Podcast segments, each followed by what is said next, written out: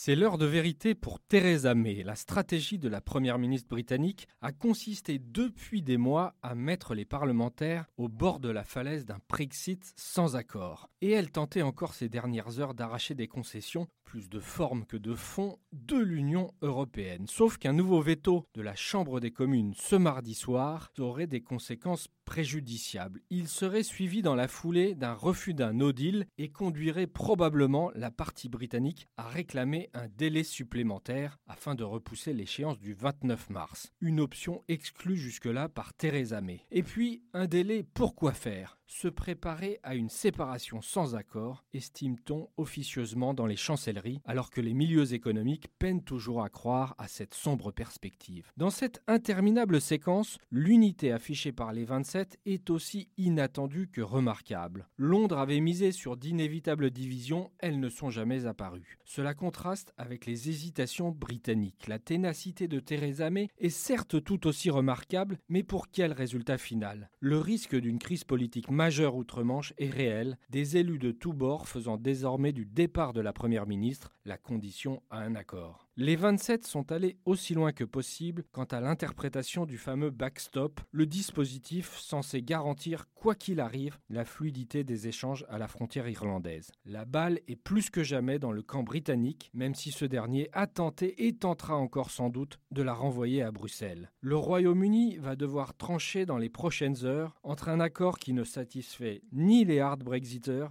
ni les partisans d'un maintien dans l'Union, et d'autres solutions qui ne font pas plus l'unanimité, que ce soit un no deal, un Brexit avec la persistance d'une union douanière ou encore l'abandon pur et simple du Brexit. Un choix impossible, mais un choix qui se rapproche de façon inéluctable. Retrouvez tous les podcasts des échos sur votre application de podcast préférée ou sur leséchos.fr.